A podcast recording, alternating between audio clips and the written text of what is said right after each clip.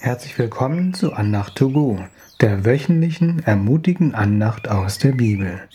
Mein Name ist Kai und ich finde das toll, dass du reingeklickt hast. Hast du bestimmte Schwachpunkte, wo du immer wieder in Versuchung fällst? Wie kann man stark werden gegen Versuchungen? Bei mir ist es eindeutig das zu viele Essen. Die Bibel nennt das auch Füllerei. Und dass ich recht schlecht mit Stress umgehen kann und sehr unfreundlich werden kann. In dieser Andacht geht es um einen Ausweg aus diesen Versuchungen. Wir befinden uns in einer Andachtsreihe zum Vater Unser und dieses Mal ist die Bibelstelle aus Matthäus 6, Vers 13a dran. Und führe uns nicht in Versuchung, sondern errette uns von dem Bösen. Jesus lehrte uns durch das Vater Unser, dass wir regelmäßig gegen Versuchungen beten sollen Natürlich möchte Gott nicht, dass wir in Versuchung fallen und sündigen. In 1. Korinther Kapitel 10, Vers 13 lesen wir, Es hat euch bisher nur menschliche Versuchung getroffen. Gott aber ist treu. Er wird nicht zulassen, dass ihr über euer Vermögen versucht werdet, sondern er wird zugleich mit der Versuchung auch den Ausgang schaffen, sodass ihr sie ertragen könnt. Gott versorgt uns also mit dem Ausgang, und das ist ein Schlüssel, um stark gegen Versuchungen zu werden. Er ist unser Versorger, nicht nur bezogen auf einen Weg aus der Versuchung heraus, sondern auf alles, was wir brauchen. Gott hat verschiedene Namen, insbesondere im Alten Testament, um seine verschiedenen guten Eigenschaften und Aspekte zu betonen.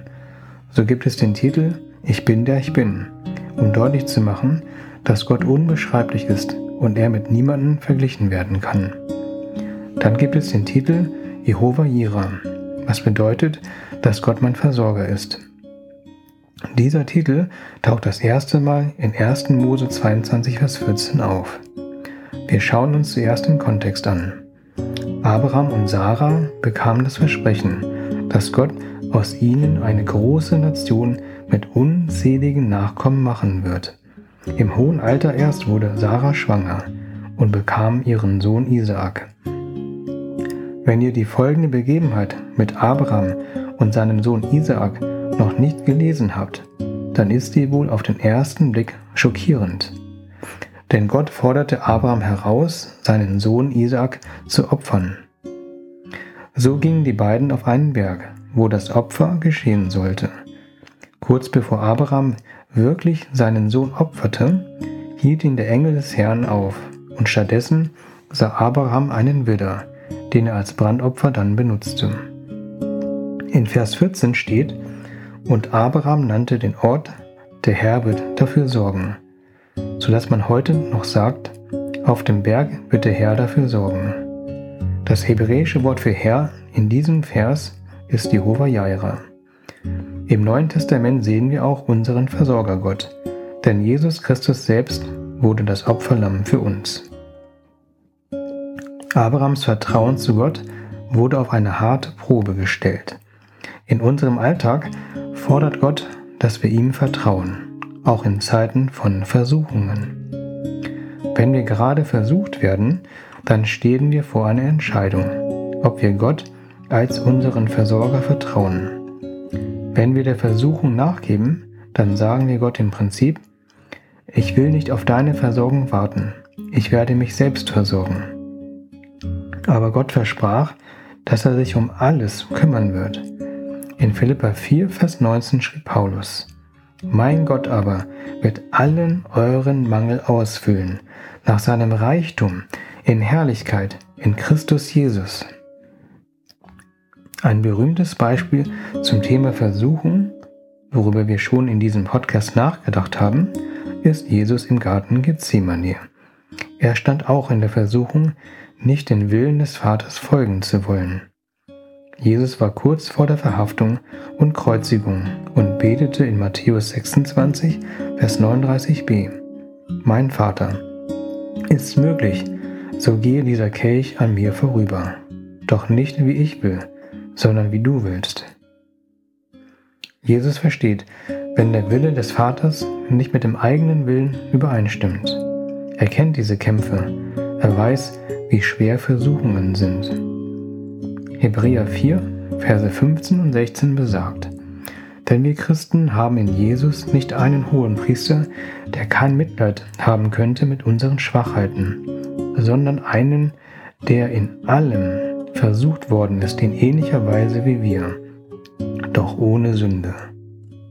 So lasst uns nun mit Freimütigkeit hinzutreten zum Thron der Gnade, damit wir Barmherzigkeit erlangen und Gnade finden zu rechtzeitiger Hilfe.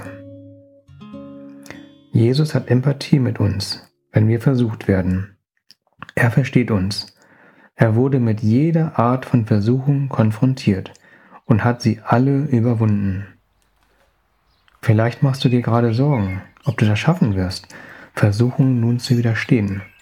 Das ist nicht unser Ausweg, dass wir nie wieder einer Versuchung erliegen. Die Lösung ist, dass wir zum Thron der Gnade mit Zuversicht kommen können. Weil Jesus unser Opferlamm wurde und für unsere Schuld gestorben ist, deswegen musste Abraham Isaak nicht opfern. Weil Gott seinen einzigen Sohn für uns gab, deswegen können wir zum Thron der Gnade mit Zuversicht kommen. Wie wir am Anfang gelesen haben, bietet uns Gott einen Ausweg aus der Versuchung. Es ist Jesus selbst. Jesus ist Abrahams Ausweg. Jesus ist unser Ausweg. Ich bete kurz. Jesus, danke, dass du unser Ausweg bist. Danke, dass du uns nicht versuchen lässt über unser Vermögen. Hilf uns, deiner Versorgung zu vertrauen. Mache du uns stark, Versuchungen zu erkennen und ihnen zu widerstehen.